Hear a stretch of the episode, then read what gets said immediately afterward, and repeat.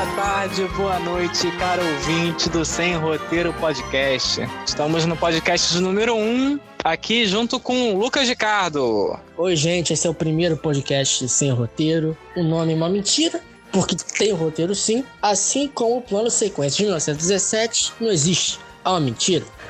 Tem plano sequência nenhum, tem um monte de corte. Mas o diretor enganou você dizendo que era. E nesse episódio de podcast número 1, um, a gente vai falar sobre as nossas previsões pro Oscar, não é, Lucas Ricardo? Exatamente. O Daniel Barreto viu cerca de 70 filmes, eu vi 4. Todo ano é isso. Só uma grande piada pro Lucas Ricardo.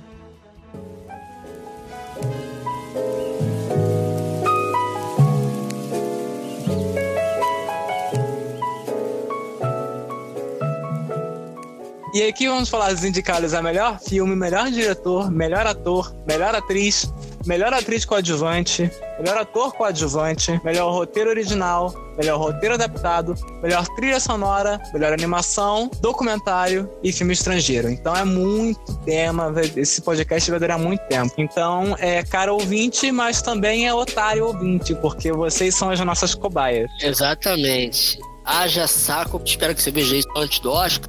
É bom ver antes do Oscar, né? Porque você pode fingir pra sua família que você sabe alguma coisa. Mas se você odeia o Oscar e também odeia a gente, você não vai ouvir nada. É, mas, mas se, você odeia você. O, se você odeia o Oscar e gosta da gente, você vai ouvir. Ou não. É isso. Amizade.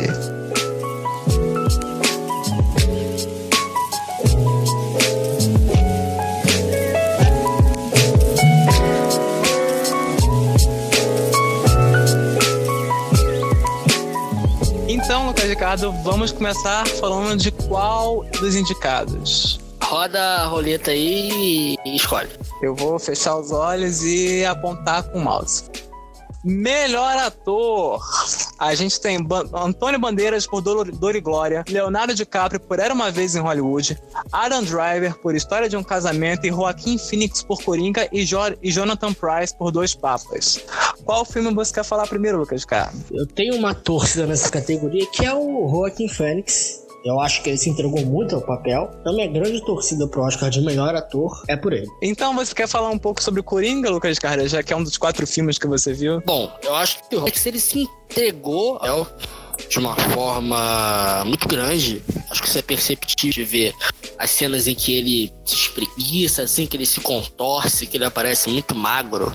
Acho que ele realmente deveria ganhar porque o filme foi um filme que eu gostei muito. E eu dei dando uma pesquisada, e aí cheguei, parece que existe um site de apostas chamado Bodog.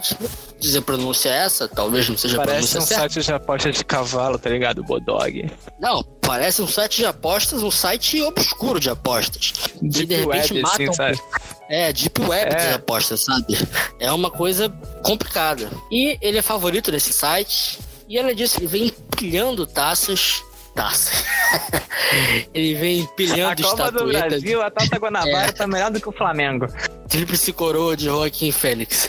É, vem empilhando aí é, vitórias em vários prêmios e normalmente indicam quem ganha a estatueta. Então, é o meu favorito, eu espero que ganhe e acho que merece.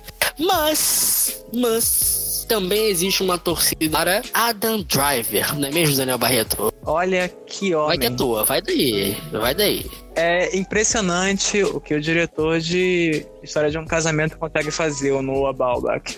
Porque o Aaron Driver ele tá incrível. O roteiro ajuda muito, com certeza. É um roteiro bem. Quando for a categoria de melhor roteiro, a gente vai falar melhor, mas o, o roteiro ajuda muito o Adam Driver. É um roteiro bem natural, é bem orgânico. Uh, mas ele é um destaque, de fato, no filme. E o filme ele fica mais tempo com o Aaron Driver, né? A gente vê mais o filme através dele do que da, de quem contracena com ele, que é a Scarlett Johansson. A gente vê menos por ela.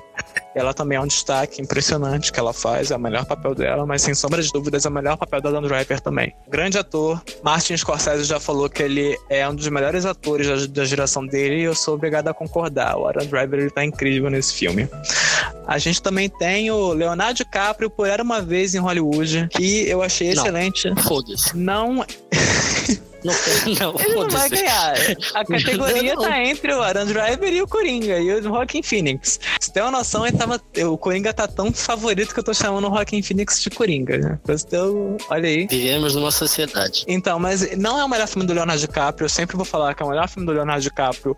Foi o filme do Scorsese, que era O Lobo de Wall Street. Ele merecia ter levado o Oscar naquela categoria. Teve Realmente. que dormir dentro de um corpo de um cavalo pra isso. Mas é isso. É um bom papel. Acho merecido ele no Oscar. Tem e é um papel muito difícil desse, ele de- desse era uma vez em Hollywood, porque tem cenas que ele tem que atuar que está atuando, porque é a gravação de uma gravação. Então ele tem que estar num papel atuando que está em outro papel. é... Isso daí é metalinguagem nome. A gente tem o Jonathan Price por dois papas, o nosso queridíssimo Papa Francisco, também conhecido como comunista do Vaticano. Aqui, eu, eu queria fa- fazer uma denúncia a você que não leu a matéria. Papa Francisco tem um passado obscuro na Argentina. Procure depois É. aí uma matéria do Colombo, se não me engano, para BBC.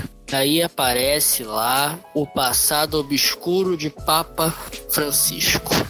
Homem que parece tão carismático, tão fofinho, torcedor do São Lourenço. Pois é, o comunista Papa Francisco também tem seus podres. É só isso que eu queria falar. Eu não vi o filme, não sei como é que ele foi, mas eu. O filme eles falam e não falam, é assim, fala que meio que acabou ajudando que os colegas dele fossem presos, torturados, mas o filme é um pouco saudosista ao Papa Francisco, fica aí a crítica.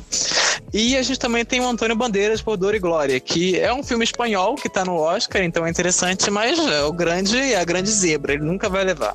É isso. É um filme interessante, O- até Ban concorre pelo Gato de Botas? ah, queria, né? Ia ser bom, porque Shrek é. Inclusive, tem um vídeo que tá rodando no Twitter que me deixou horrorizado, que é o Lord Farquaad. Tem uma cena que o Lord Farquaad vê pela primeira vez a Fiona no espelho mágico e ele tem uma ereção. E botaram isso no filme. E eu só percebi isso agora com os meus 19 anos de idade. Estou horrorizado. Meu Deus do céu. Mas o Shrek tem dessas, cara. Tem umas coisas que eles botam assim que as crianças não percebem.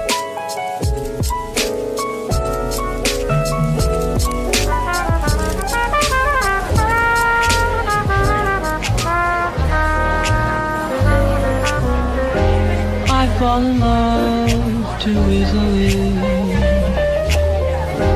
I fall in love too easily.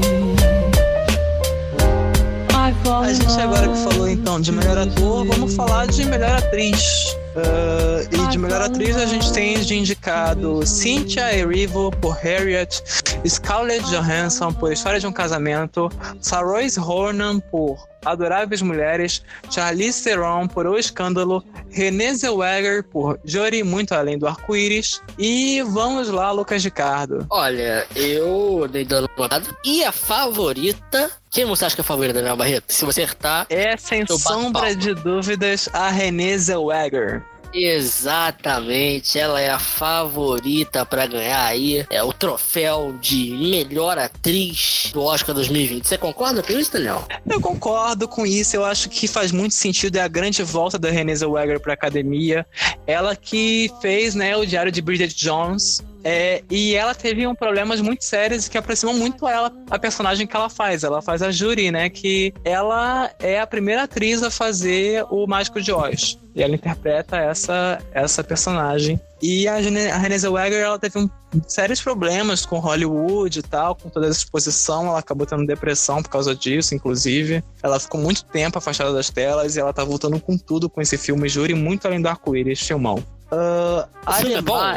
O filme é bom. Assim, a crítica é morna, não é um filme ruim. E o destaque, de fato, é o personagem da Renée Zellweger. E é por isso que eu não vejo ele sendo indicado em mais nenhuma outra categoria. Só a categoria de atuação. Entendi. É, bom, vale lembrar também que a Zellweger venceu em 2004 o Oscar de melhor coadjuvante. E ela venceu esse ano o SEGs e o Critics' Choice Awards por esse filme, então é bem provável que ela leve essa estatueta para casa também. Ademais, a gente tem a Cynthia Erivo por Harriet, que é a única atriz negra nessa categoria. Uh, Scarlett Johansson por História de um Casamento, que eu já falei que é a melhor atuação dela a melhor atuação da carreira dela, de longe. Mas por que é que, mesmo sendo a melhor atuação da carreira dela, ela não vai levar? Eu gosto muito da Scarlett Johansson, por mais whitewashing que ela tente fazer. Uh, mas eu acho que a Scarlett Johansson não tem chance esse ano, porque esse é um ano muito forte nessa, em filmes.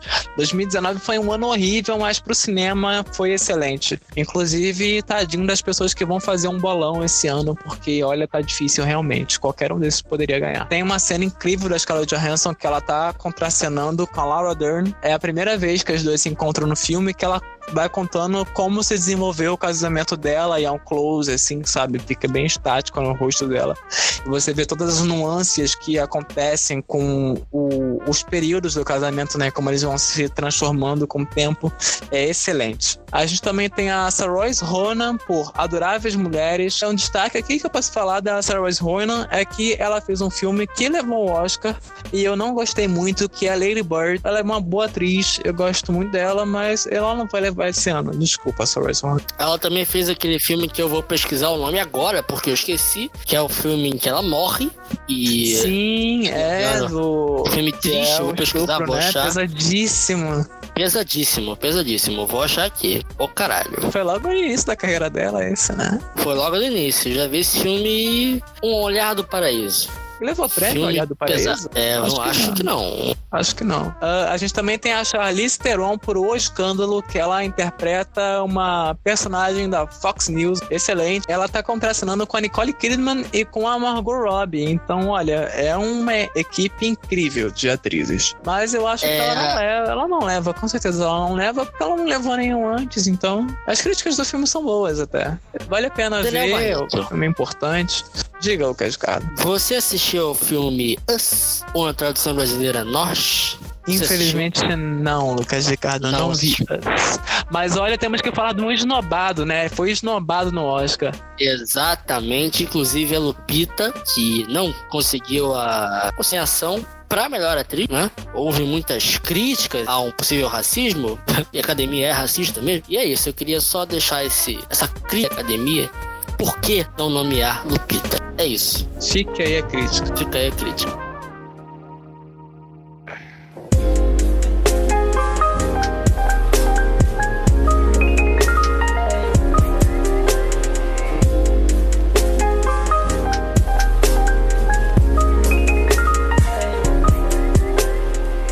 então agora emendar de melhor atriz para melhor atriz coadjuvante. Nós temos Kathy Bates por O Caso Richard Jewell, Laura Dern por História de um Casamento, Scarlett Johansson de novo por Jojo Rabbit. Dobradinha. Uh, dobradinha. Florence Pugh por Adoráveis Mulheres e Margot Robbie por O Escândalo. Quer falar de algum desses, Lucas de Cado? Eu torço pra Scarlett em Jojo Rabbit. Você torce pra Scarlett em Jojo Rabbit? Sim, eu quero torcer. Eu acho o filme interessante. O filme é incrível, é sério. O filme é maravilhoso. Lançou agora em janeiro pro cinema nacional. Eu, obviamente, como uma pessoa privilegiada, vi antes.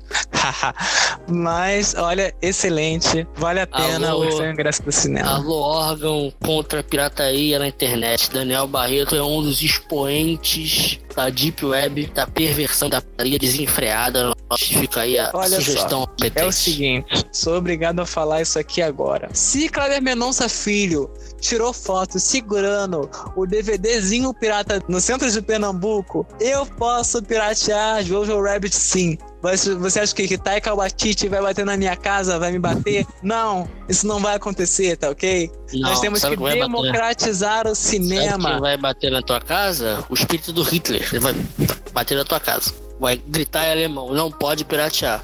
A não ser que você esteja prejudicando um judeu. Aí pode. A gente tem. Eu tô torcendo pra Laura Dern por História de um Casamento, ela tá incrível. Tem um monólogo dela que, olha, meu Deus, é excelente. Eu acho que ela rouba a cena de verdade. É melhor que o da. É melhor que aquele do alienista? Da É melhor Evarista? do que. Não é melhor do que aquele, mas ela é atriz coadjuvante. Ela roubou a cena numa cena que ficou excelente. E ela tem muita presença, assim, sabe? Você vê que ela, ela é imponente no filme. E ela tem um espírito muito potente naquele filme. Ela é um dos fios condutores, e isso é excelente para uma atriz coadjuvante. Qualquer Entendi. personagem Então, coadjuvante consegue roubar ela. a cena. Assim é, é muito bom. Eu não vi o caso Richard Jewell, não posso falar da Kathy Bates. A Florence Pugh, eu acho que justo a nomeação dela e da Margot Robbie também.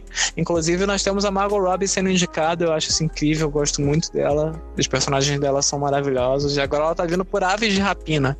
O que, que você tem de pensar sobre Aves de Rapina, Lucas Cado? Cara, eu acho o filme muito perigoso. Sabe por quê? Perigosa? Porque Por quê? é perigoso. É perigoso porque Você pode ter vários meninos que olham aquilo e acham bonito. Vão querer sair que nem a Arlequina, você imagina aí? Aí você vai criar potenciais TikTokers, que é uma praga pra sociedade, e também alimentando o movimento das e-girls. Que é um problema enorme que a diretora, infelizmente, vai trazer para a sociedade. Eu lamento muito que estejamos diante dessa encruzilhada provocada pela internet e tecnologia que tomou conta do mundo. é muito irresponsável. É muito irresponsável. É, é um perigo que a gente gosta. Infelizmente, a única solução para isso é acabar com a internet. Lucas de cara, então vamos aqui botar um ponto final na nossa conversa. O Brasil quer saber. Você acha a Aves de Rapina mais perigosa do que Joker, o palhaço?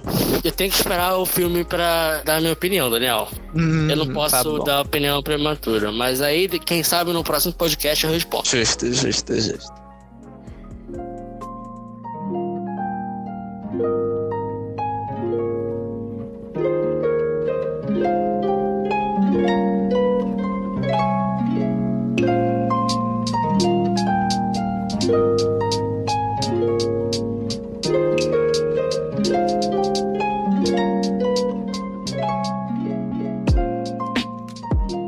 Bom, então agora vamos passar para uma próxima categoria.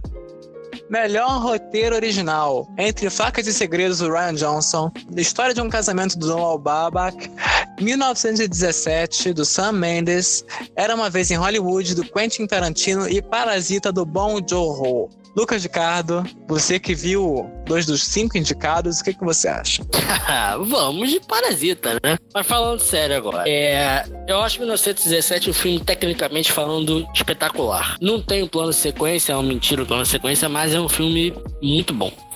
Agora, em relação a roteiro, eu acho Parasita reflexões que propõe e tal, eu acho melhor do que 1917. Agora, tem um detalhe importante. Muita gente tá falando que esse troféu original deve ir pro Tarantino. Porque ele não deve ganhar melhor diretor, não deve ganhar melhor filme, então deve chegar ele, esse troféuzinho aí pro Tarantino. E tem um vídeo rodando aí no Twitter que é muito engraçado, que é, eu não sei se é no Globo de Ouro, talvez seja, que o Bong sobe no palco, ri, e o Tarantino tá com uma cara fechada, puto da vida, olhando pra ele. Então, é, é mais um motivo pra eu torcer pra que isso aconteça de novo pro Tarantino e fique puto. Adoro o Tarantino, mas é uma cena muito boa, né? E o nosso querido Bong Assim, Joon-ho o. Tarantino tem que ficar puto porque eu quero ver ele lançando mais filmes. Enquanto mais puto ele ficar, mais vontade ele vai de fazer filme ganhar Oscar. É isso. Excelente ponto. Inclusive, o Tarantino já falou que o último filme que ele vai lançar vai ser Kill Bill Parte 3.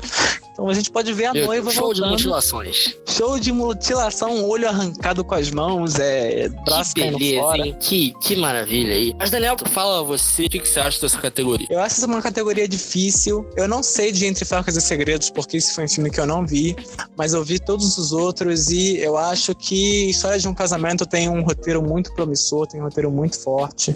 Como eu já falei, o Noah Baumbach, ele tem essa característica de fazer filmes com roteiros bem orgânicos, as pessoas se interrompem, é uma coisa impressionante e cada coisa naquele filme ali foi pensado, não teve um pingo de improviso, por mais que pareça.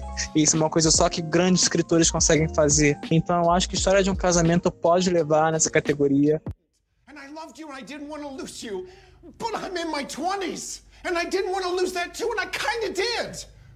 And you wanted so much, so fast. I didn't even want to get married. Fuck it! There's so much I didn't do. Oh, thanks for that. You're welcome. I can't believe I have to know you forever. Oh, you're fucking insane! And you're fucking winning! Are you kidding me? I wanted to be married. I'd already lost. You didn't love me as much as I loved you. What does that have to do with LA? What? You're so merged with your own selfishness, you don't even identify it as selfishness anymore. You're such a dick! Every day I wake up and I hope you're dead. Dead like if I could guarantee Henry would be okay. I'd hope he'd get an illness and then get hit by a car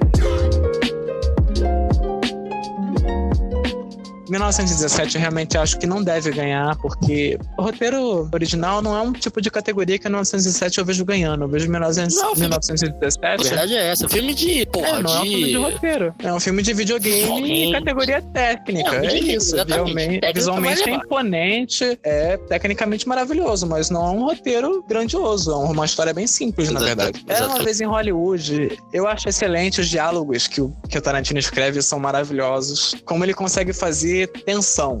É muito bom. Tem umas cenas que. Tem uma cena em particular que parece que o gênero muda, vira um faroeste, terror, hollywoodiano. Excelente filme.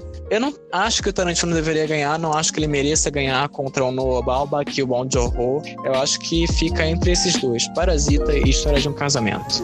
Vamos de parasita se Deus quiser, fé. Próxima categoria.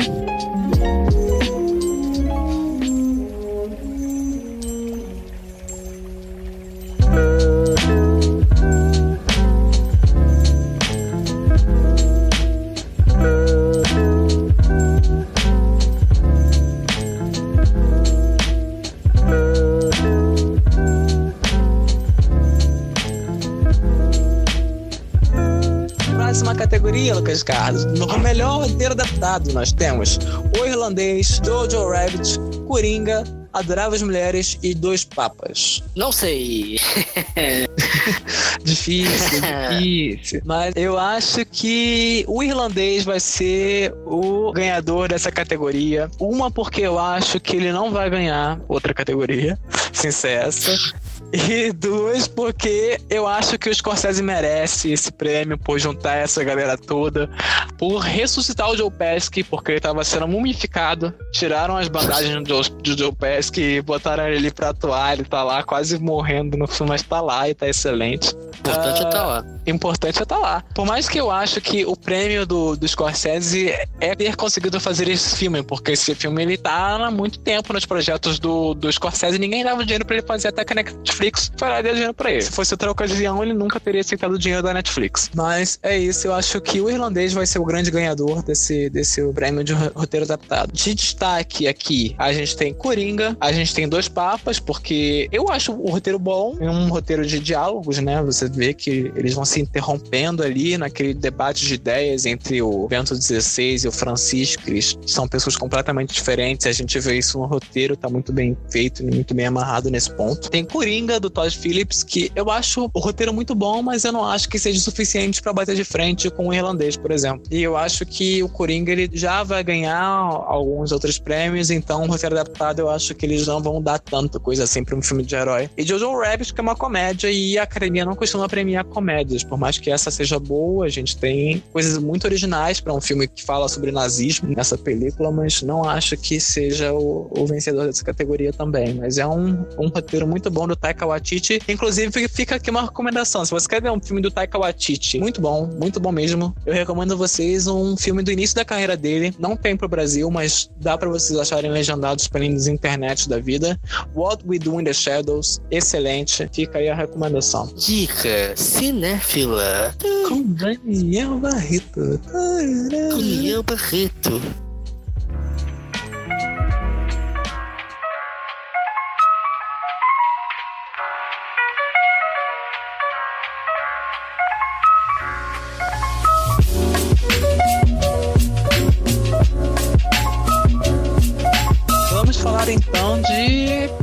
Filme estrangeiro, Lucas Cardo. Barbada, né? Barbada, barbada, barbada. Não vai perder. Foda-se. Não vai perder. Não vai perder. Esse filme é o melhor filme do ano de longe. Melhor, melhor da história, talvez. Da Coreia do Da Sul, sim. década. Da década facilmente. Eu vou falar mais de Parasita daqui a pouco, mas foda-se, vai ganhar. Vai ganhar, não tem pra Almódova, tem pra Miseráveis. Parasita. Tem, é, a gente pode falar que de Dor e Glória é um filme bom, mas não é para- Parasita, gente. Parasita. Parasita, ok? Entenda, Parasita. Infelizmente, o querido Almódova não vai dar. Não vai dar.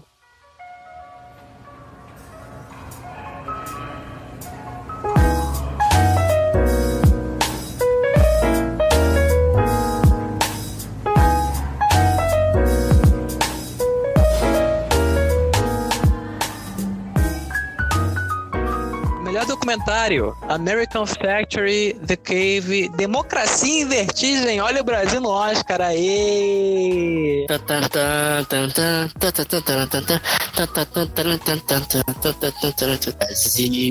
Brasil, a cortina do passado, me preta do encerrado. Lucas, foca. Bota o recalmo do Brasil. Tudo pra mim, tudo Brasil. Brasil. Em quem você acha que pode levar nessa categoria, Lucas, cara? Olha só, eu queria muito que Democracia em Vertigem vencesse. Me parece que não vai ser, porque infelizmente temos um, um queridinho da academia. O queridinho é American Factory, ou Indústria Americana. Então aí, brasileira. Se você por acaso não gosta de que a gente fale os filmes na linguagem original. Indústria Americana, que é produzido inclusive pelo casal Obama, É, pois ganhou é. 16 prêmios circuito festivais. A informação veio do Estadão, tá? Se estiver errado, você reclame com o Estadão. Eu tirei a informação. Acho que é uma imprensa confiável. Enfim, Um outro destaque que a gente pode falar aqui é Força Má, porque Força americano Má. adora falar sobre países que eles acabaram de bombardear. E Força tá vindo forte aí também. Pode, pode garantir. E outro filme, pra você ter uma noção de como o americano adora falar de países que eles destruíram, a gente também tem Honeyland, que é muito bom.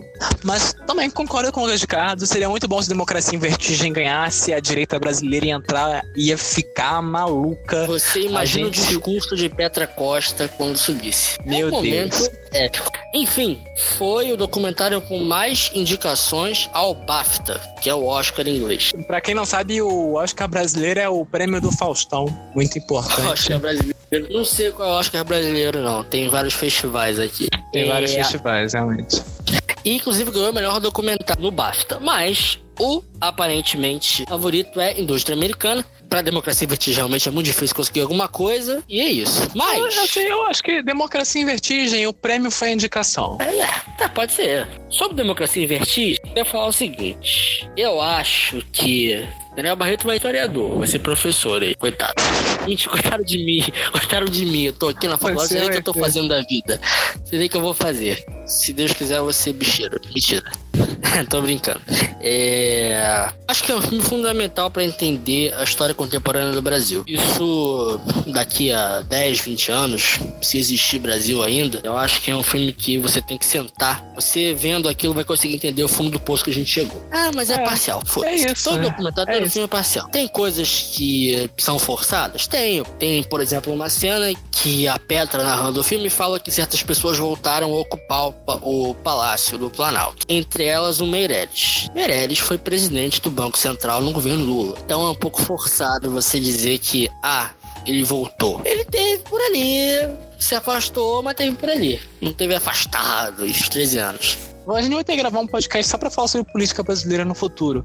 Mas o Henrique Meirelles, ele é, uma pessoa, é um personagem de Estado, assim, é uma figura de Estado que volta e meia ele é chamado pra ser funcionário de Estado e isso já tem bastante tempo chama, até. chama, chama, chama, Chama o Meirelles. chama o Meirelles que ele tem razão. Ah, eu lembro aquelas propagandas do. do não, ele tinha 15 minutos no, na propaganda eleitoral e ficava lendo o tweet, tá ligado? Meirelles. Tech. Meirelles Dick. Quem lembra? Eu sou é muito- Ai, ai. Excelente. Mas enfim, sobre Democracia em Vertigem, eu acho que é um filme muito bom. Triste, inclusive depois das mensagens vazarem pelo Intercept, eu acho que o filme dá inclusive um novo significado, fica mais importante ainda. E é isso.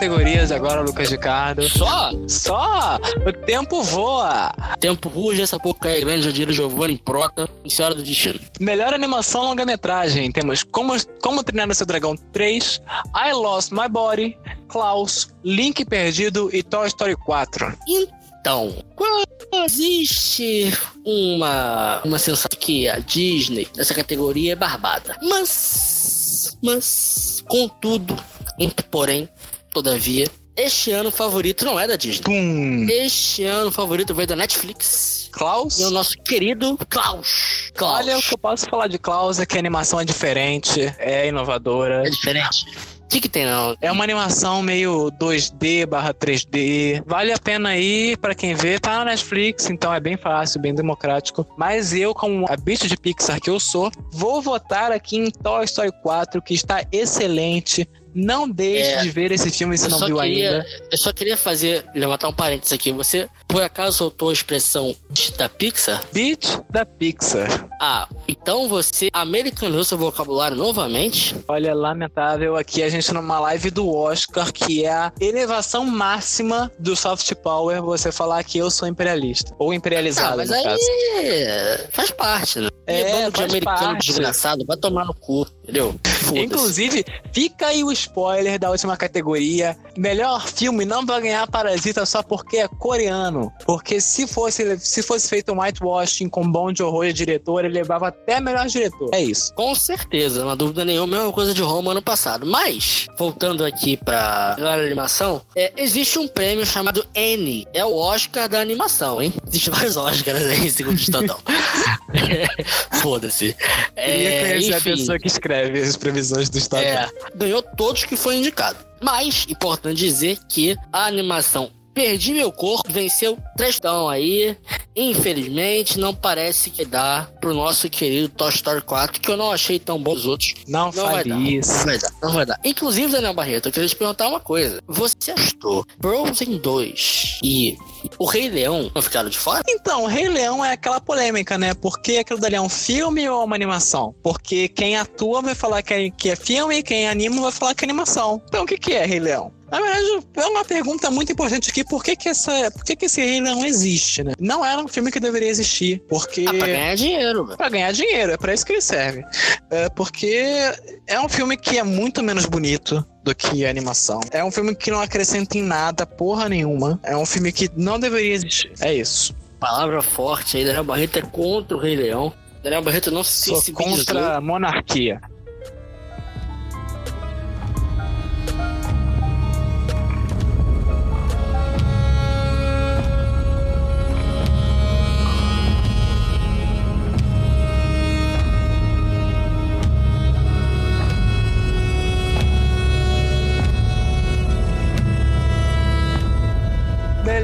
Trilha sonora. Nós temos Coringa, Adoráveis Mulheres, História de um Casamento, 1917 e Star Wars, A Ascensão de Skywalker. É, olha, eu acho que a trilha sonora de 1917 ela é muito importante. Ela dá o tom Cadência, né, épico, pro filme. É, do filme. Tem É. várias que é aquela.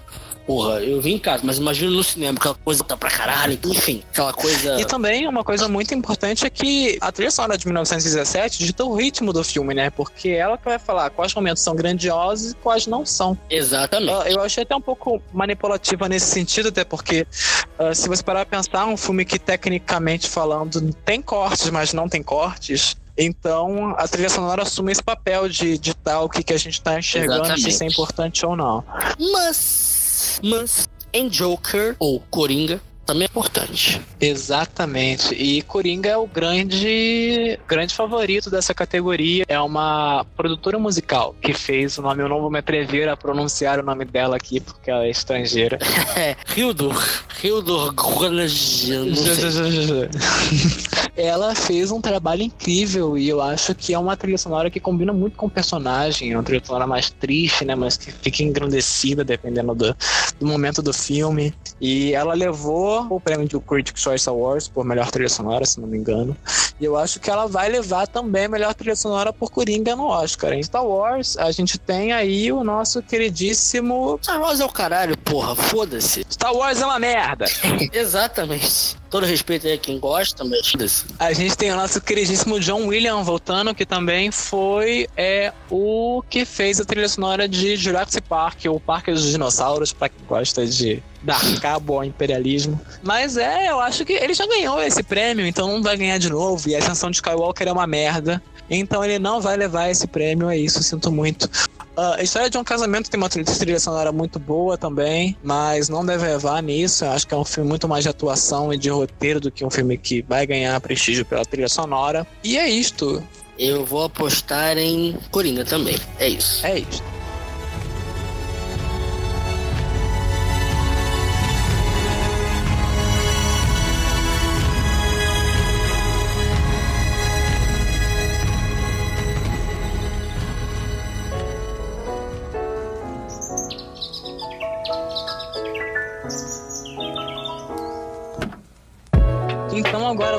Para as nossas duas últimas categorias, Lucas Ricardo. Melhor diretor, Martin Scorsese por O Irlandês, Todd Phillips, Coringa, Sam Mendes por 1917, Quentin Tarantino por Era Uma Vez em Hollywood e Bong Joon-ho por Parasita. O que, que você acha? Queria que fosse Bong? Queria. Vai ser? Não vai ser. Não vai ser. Vai ser o nosso querido Mendes, que também dirigiu Beleza Americano. Excelente filme aí, incrível, no final dos anos 90, que infelizmente fica marcado hoje, porque você vai ver o Kevin Spacey no filme. Pode ser um pouco traumático ver o filme.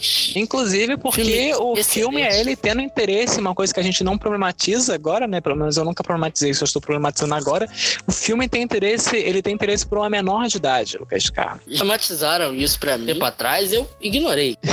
Ok. Opa! eu acho que em Beleza Americano o filme vai além desse, desse plot problemático. Eu também acho que a gente tem que saber separar, porque muita gente hoje em dia é fã de Stanley Kubrick, né? Que era um misógino, e o pessoal continua dando biscoito pra ele. Então, sua amiga Camila, a Camila que tá ouvindo a gente. olá, Camila! Forte abraço. Bom, em relação a 1917, apesar do filme dizer que é plano sequência, mas não ser plano sequência, eu acho, eu acho indiscutível que a direção dê muito bem feita. Tecnicamente, como a gente já falou, é um filme incrível. Apesar de eu ficar um pouco triste pelo Coringa também, porque eu acho que a direção é muito boa. Inclusive, fica aí, fica aí a questão: Todd Phillips é o diretor de Se Beber no Caso. Tira! É! Que coisa! Curioso, não? Legal. Curioso. Reinvenção. Mas eu acho que. Mas eu gosto de beber no caso. É, ele se inspirou muito no Martin Scorsese, né? Pra fazer esse filme e ficou muito. Taxi Driver. É. Taxi Driver.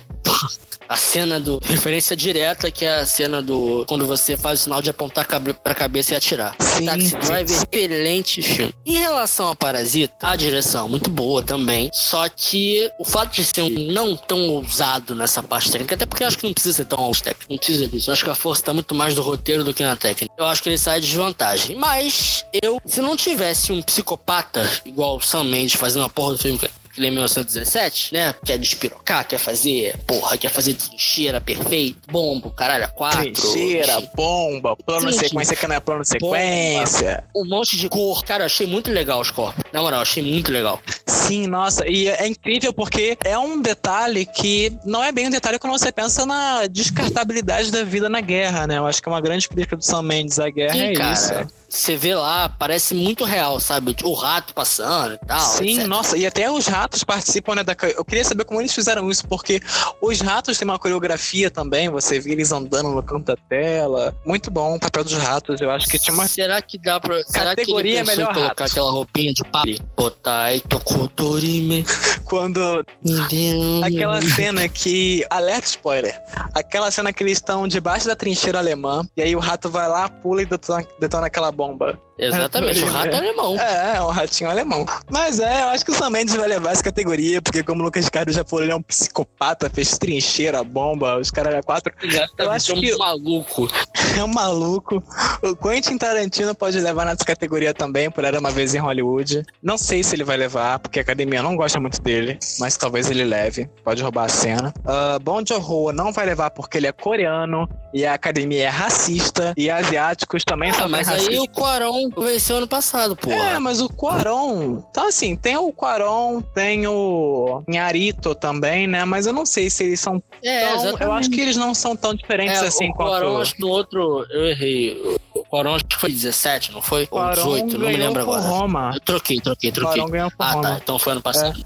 Eu acho que. Eu não sei, eu acho que é muito mais diferente, até porque se você vê Parasita, tem uma questão do humor que é muito diferente culturalmente do humor ocidental e tal. E eu acho que os eleitores, né, quem vota na academia não vai acabar pegando, vai acabar achando mais desinteressante e tal. Do que achou do, do Quaron ou do que achou do Inharito, porque, querendo ou não, os latinos estão mais culturalmente falando próximos dos americanos do que os coreanos, né? E Martin Scorsese por irlandês. Eu acho que ele não vai levar esse prêmio porque essa é uma categoria muito forte. Mas ele poderia levar. E eu não acho que seria desmerecido se ele levasse, mas não deve levar nessa categoria. Não deve levar, mas né, mesmo se não levar, tem uma indicaçãozinha aí pra colocar no. É. Né? Foi, As costas. foi o que eu falei. O prêmio do Martin Scorsese foi fazer o filme.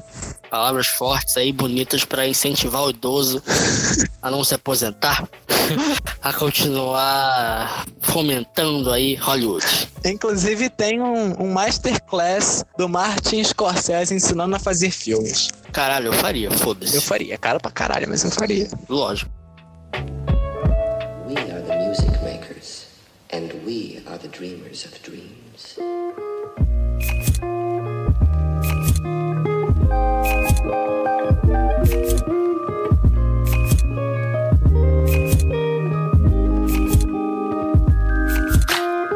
Então vamos agora pra grande categoria da noite, Lucas K. Vou soltar spoiler, hein? Foda-se. Posso soltar? Alerta spoiler. Pode soltar.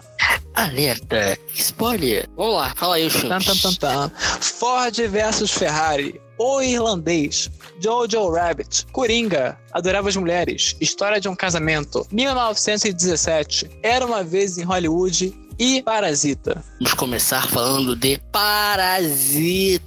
Esse grande filme, esse clássico do cinema instantâneo. Olha só, é, eu queria dizer que Bom Joe assistiu Avenida Brasil. Parece muito óbvio no início, se você reparar bem, temos algumas semelhanças ali. A forma com que as coisas acontecem, a forma que as pessoas entram na casa dos dois de caços, as confusões. A primeira parte tem muito Avenida Brasil. A segunda parte não, a segunda parte dele no cu e gritaria. Mas Inclusive, queria dizer que na segunda parte é muito interessante a forma com que você fica com um receio muito grande da merda. Mas fica sempre aquela tensão e tal. E isso lá, inclusive, em cenas surreais. Como aquela em que pai deles escapar debaixo da cama braço e fica 30 anos debaixo da terra. Exato, fica tipo, parado no meio da sala, assim, e ninguém vê. Mas. O que eu ia falar? Tem coisa pra falar, eu vou pegar aqui, peraí. A Jéssica, ou Kijong, que é uma grande personagem, aquela cena dela sentada no vaso, com a casa alagada, ela fumando. É muito bonita, muito boa. A cena da chuva é muito triste. Sim.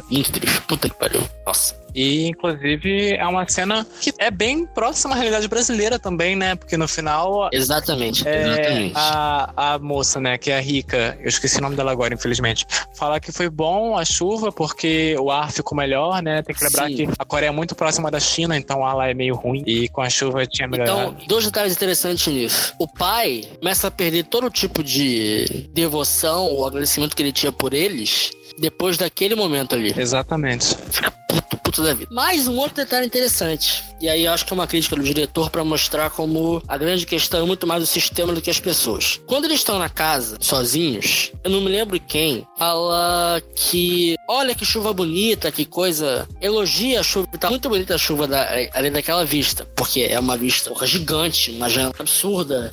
Um jardim bonito. Eles vão e acham bonita a mesma chuva que no fim das contas devastou a casa dele. Acho interessante também que os ricos não são totalmente caricatos. Sim, sim, sim. Acho que esse é um ponto interessante, porque mesmo eles dão, eles dão umas escorregadas, assim, dão umas, umas sacadas elitistas. Até no próprio ápice do filme, que o pai lá do Ricaço bota a mão no nariz porque o cara tá fedendo, enfim. Sim, sim, sim, lembro, Interessante lembro. que eles não são. não- eles não são totalmente caricatos. Eu queria destacar também como é que o moleque não morreu com aquelas duas pedradas na cabeça, uma porra surreal. Pois é, né? Aquela pedra gigante, duas cacetadas na cabeça. E eu tava conversando com uma pessoa, ela comentou: Ah, de repente a pedra, a pedra é a pedra da sorte deles. E até faz sentido, de repente, ser um pouco pedra da sorte, né? É, Porque no enquanto final eles ele estiveram com a recebeu, pedra. ele recebeu aquela pedra É. ali era uma pedra de sorte mesmo, né? Na primeira É cena da verdade. pedra. Enfim, em relação ao final do filme, eu achei interessante. Um pouco surreal ele ter voltado pra casa e ninguém tenha visto. Talvez. Mas, muito bom, muito interessante. O final achei que foi uma ilusão dele.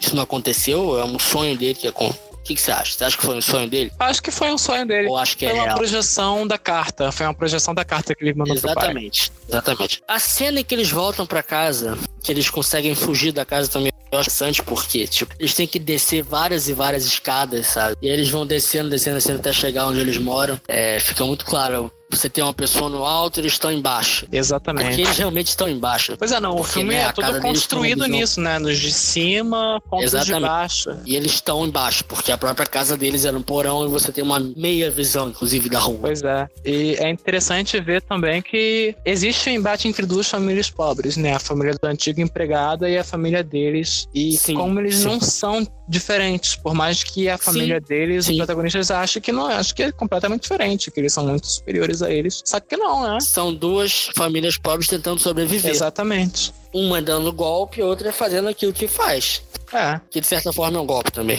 é completamente diferente, mas é um golpe também. O que é mais parasita? Ah, é interessante também que na casa dos ricos, né, você tem uma visão, uma, a visão que você tem da varanda, tem uma varanda gigante, uma visão Sim, é, e eles É mudam a lente, mudam a lente para uma grande angular, se eu não me engano, fica muito mais amplo a casa, espaços vazios dentro da Isso. casa, então fica muito mais amplo, você vê aquela grande Exatamente. Eu acho que você falou basicamente o que eu falaria. Eu acho um filme excelente. Eu vi esse filme no cinema, é um bom filme para se ver no cinema. Maravilhoso. assim.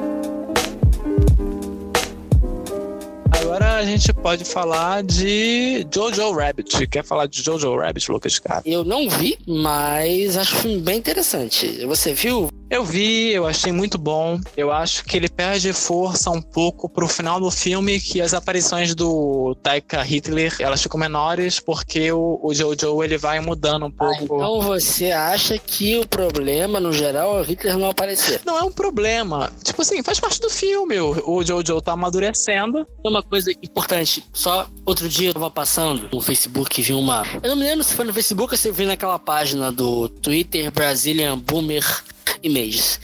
Mas. Aí tava lá que em 1945 morreu Hitler e o Lula. e, como você deve ter pensado, ela sugere que o o Lula seja uma reencarnação do Hitler. Meu Deus. Vai ver, é Exatamente. isso, né? Um grande líder populista. É, os nazistas. Enfim, vai que é tua, Daniel, continua.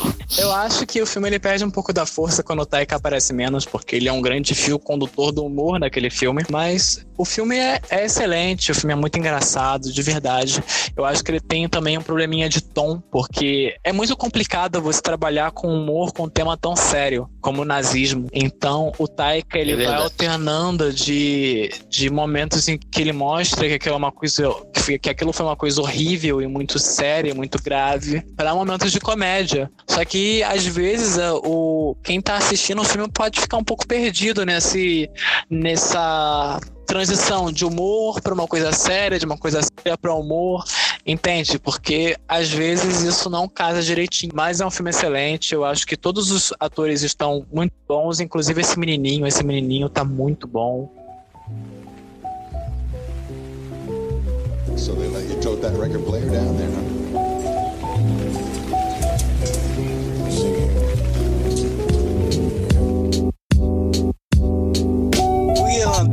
Martin Scorsese realizando o sonho da vida dele com os brothers dele. Bom filme, mas não deve ganhar. Eu acho que ele não vai ganhar, vai ser esnobado. Não esnobado, porque os outros filmes também são excelentes, mas não acho que é o filme que vai levar nessa categoria. Mas vejam, vão no banheiro antes de ver. Vão no banheiro, comam, se despeçam da família, porque talvez vocês nunca mais voltem para ver eles de novo. Mas é isso, muito bom.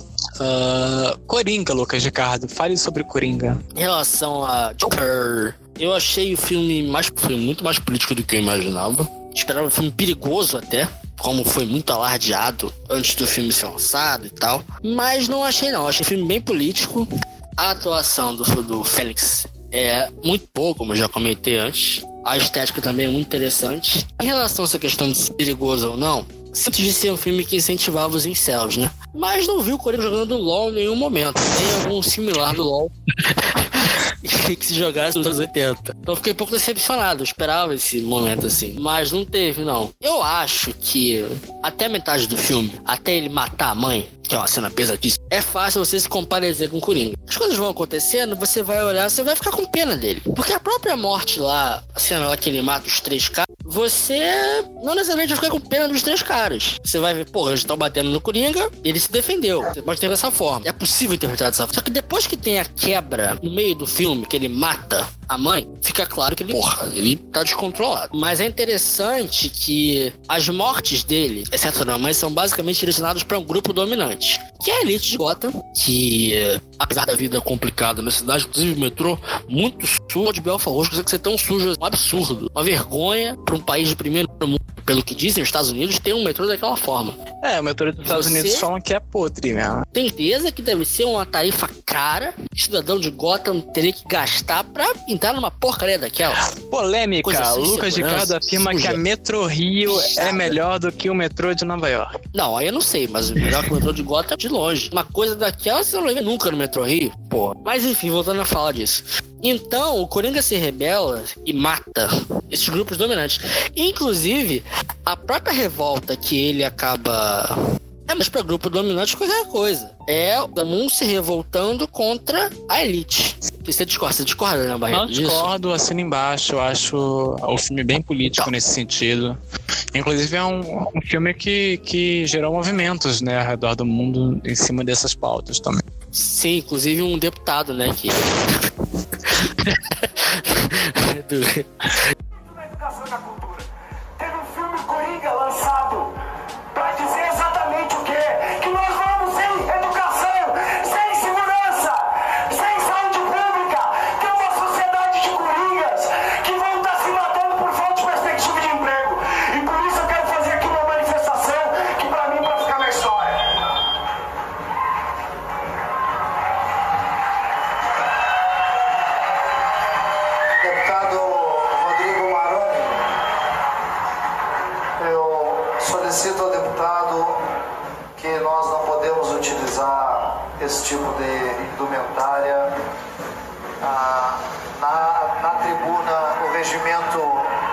Só permite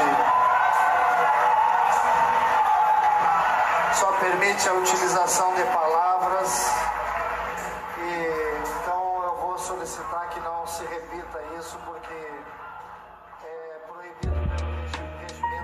Então eu acho que, inclusive, quando ele tem a oportunidade de fazer algo com uma minoria, ele não faz. Não sei se o diretor colocou isso de propósito. Talvez tenha colocado pra deixar isso claro. Eu acho que colocou pra deixar isso claro. A revolta dele é muito localizada para determinadas pessoas. Não é um céu pô, que vai sair matando minoria ou passando a mão na cabeça de elite. Eu acho que isso é um ponto importante. Eu acho que também não é um Eu filme acho feito que- pra incel, eu acho que é um filme Não é um filme feito pra incel e pra incentivar. Agora, pode se olhar pode ser um gatilho pra quem tem já esse problema. Mas só que que Exatamente. interpretar o filme de uma forma completamente diferente. Exatamente. Você, por acaso, terminar o filme gostando do Coringa? Pode. Você volta tanto na primeira parte termina gostando dele? Pode acontecer. Isso vai fazer com que você saia matando todo mundo na rua? Não sei. Acho que não. Que pode acontecer. Pode ser um gatilho e você de repente olha.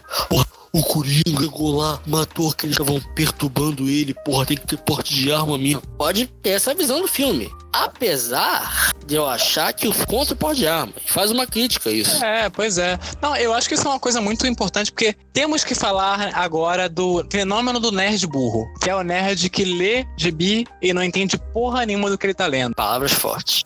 Ah, eu acho que a cena dele sendo demitido porque tava com uma arma no hospital e a arma caindo da roupa dele acho que simboliza crítico do porte de arma em si. E mesmo assim, acho que é importante pensar que se ele não tivesse a arma no trem, no metrô, perdão, não mataria as três pessoas. Exatamente, nada disso teria E não acontecido. começaria, nada disso teria acontecido. Tem uma coisa, porte de arma, questão do assistência, pra quem tem algum tipo de problema, porque ele, inclusive, no início do filme, ele perde, né, a assistência que tinha, a cidade tá em crise, aí cortam gastos e cortam a psicóloga dele, a psiquiatra dele, e, enfim, ele fica sem remédio, a situação piora. É uma crítica muito forte em relação a isso. Acho que no geral também na cidade, né? Porque você tem uma cidade é, suja, quebrada, enfim, É. e uma elite que continua com dinheiro e que vive É ali. é isso. uma, uma sociedade doente, né? Que as pessoas. É uma outra coisa do Joker, a questão da mídia, né? Inclusive, porque se não fosse a mídia, o caso do Coringa teria se popularizado, não existiria o mito Coringa, né? A mídia vai claramente porque é o que dá audiência, são. Existe uma crítica muito grande a isso. O próprio apresentador que o De Niro faz, né? Ele é sensacionalista pra cacete, Sim, debocha sim. do Coringa, etc. Inclusive culmina naquela cena apoteótica que é ele na, no programa dando um tiro na cabeça dele. Enfim, próximo filme.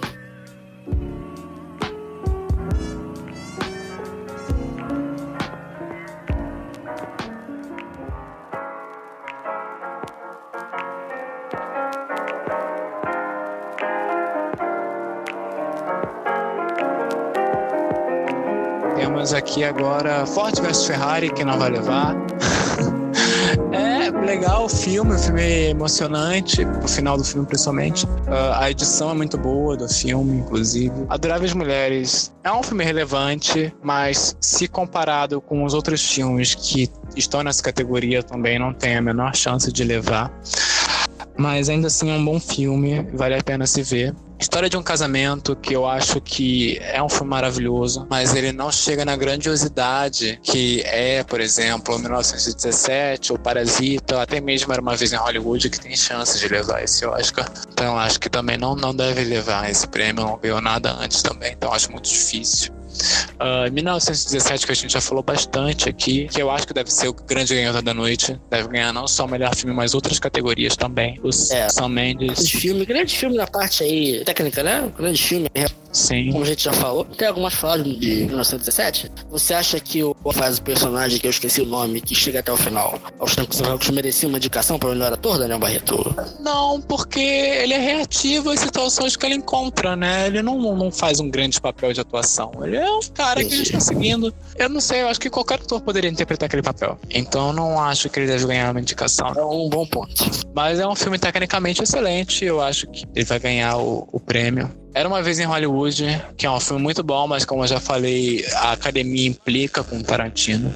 Então não vai ser por esse filme que ele vai levar alguma coisa, pelo menos no Oscar de melhor filme. Talvez ele ganhe alguma coisa em roteiro, design de produção, mas melhor filme ele não deve levar.